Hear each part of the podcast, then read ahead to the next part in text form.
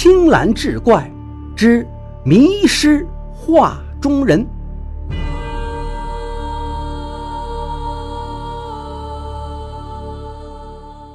话说唐代有一个叫赵岩的进士，不但安于诗词歌赋，在书画品鉴方面也很有造诣。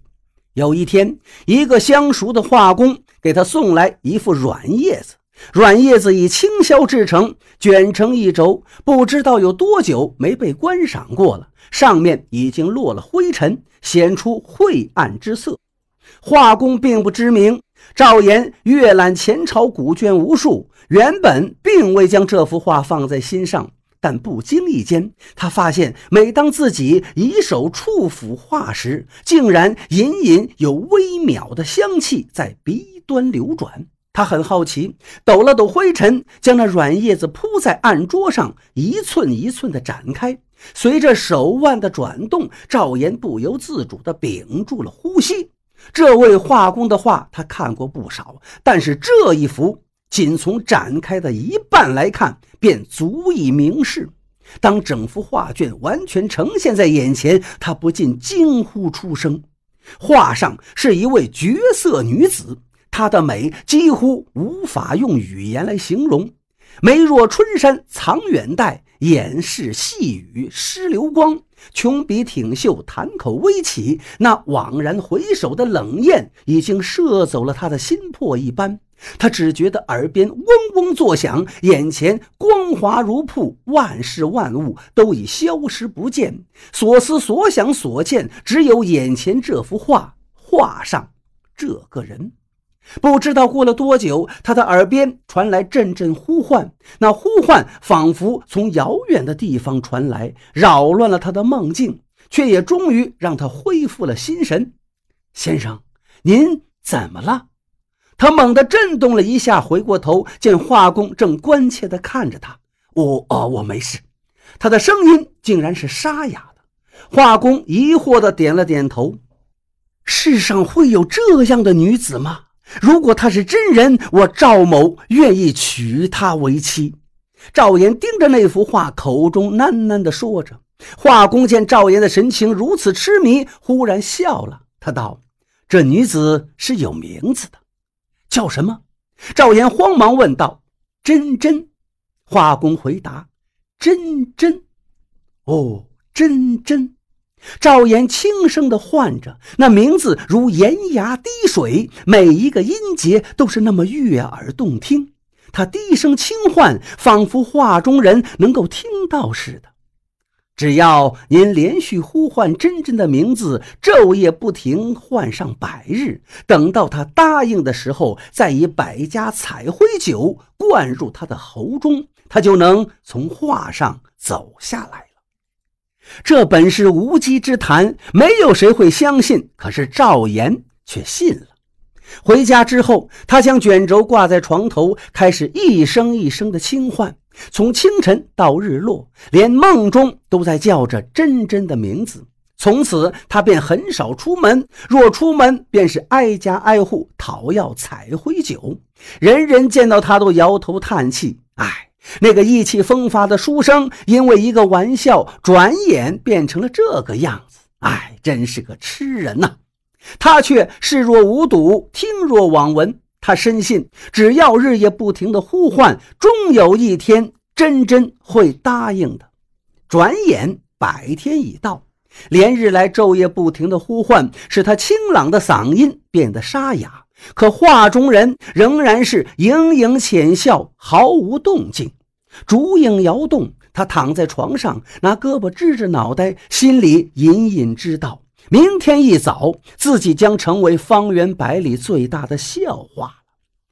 真真啊，真真，他喃喃自语，心里有些恼恨，不知道是恨那个画工，还是恨自己，亦或是恨画里的真真。哎。一句低语从遥远的地方传来，绵软渺茫的不可捉摸。可赵岩是听到了，是真真切切的听到了。顿时他心花怒放，心如鼓雷。猛地翻身从床上跳下来，连鞋都顾不上穿，抄起桌边的白瓷盏，将里面的百家彩绘酒朝画中人的坛口倒去。画中人张开樱唇，一饮而尽。忽然一阵微风起来，画里的人衣袂飘飘，从画上翩然而下，站在了赵岩的面前。眼前这女子玉肤滑腻，淡雅如兰，即便一应轻拂，也唯恐划伤了她的身体；纵使至于明离之障，亦担心尘垢染身。赵岩是紧紧拉住那女子的手，道：“真的是你吗，真真？”她微微露出笑靥，黄黄明烛之下，那双美丽的眼睛犹如一泓秋水般明澈。她如喜似嗔道。感谢你连日来的呼唤，如蒙不弃，妾身愿服侍身边。功夫不负有心人，赵岩的愿望终于实现，同那画中女子结成眷属。他们每日吟诗作画，抚琴诺管，拈花微笑，胆衣无痕。夏夜里风露沁凉，二人在烛火下对视，彼此都觉得欢心。日日如胶似漆，耳鬓厮磨，说不尽的温柔旖旎。一年之后，真真诞下一子，那孩子像极了真真，生的是雪肤花貌，聪颖异常，丹桂满怀，馨香在抱。人生如此，夫复何求啊！等到孩子两岁的时候，有一位友人到赵岩家拜访，赵岩把娇妻爱子从内室中唤出，让他们见过自己的老友。老友对赵岩的好福气嫉妒不已。临走时，他在路边把赵岩拉到一旁，低声道：“兄台，我有一句话不吐不快，嫂夫人是个妖怪。”啊！你说什么？赵岩惊呼道：“你也是个读书人，难道没有听过‘过美不祥’这句话吗？这妖怪他日一定会给你带来祸患。我这儿有一把祖传的宝剑，可斩妖除魔，你拿去吧。”有人渐渐走远，赵岩低头看了看自己的手，手里这一把寒光闪闪的宝剑，浑浑噩噩之中。他不知道自己是怎么带着剑回家的。回到家里，刚一推门，就见真真正在门口等着。他眼含热泪，渲然欲泣道：“实不相瞒，相公啊，我是南岳中的地仙，不知道什么时候被人化去了形体。你连日呼唤我的名字，我为君所感，才从画中下来。现在你却以我为妖。”请君擅自珍重吧，你我缘分已尽。说罢，真真掩住自己的脸面，连连作呕，竟然呕出了百家彩绘酒，然后拂了拂衣袖，飘然入画。在旁边玩耍的孩子见状，连连呼喊着妈妈，拽着他的裙裾也跟了进去。赵岩仿佛做了一个梦，半天才回过神来。眼前一世的冷寂，一世的凄清，没有了蹒跚学步的孩子，没有了柔情款款的妻子。刹那间，他的胸口仿佛被利刃豁开了一个洞，血肉翻卷，撕心裂肺。他发狂似的呼喊着，一声接着一声，可是喊破了喉咙，也再也听不到回声。烛光迷离，模糊了他的眉目。他站在一团晕黄的光影之中，面前是画工送给他的那副软帐。画上那个女子眉间轻蹙，已不复旧日欢颜，身边多了一个幼儿。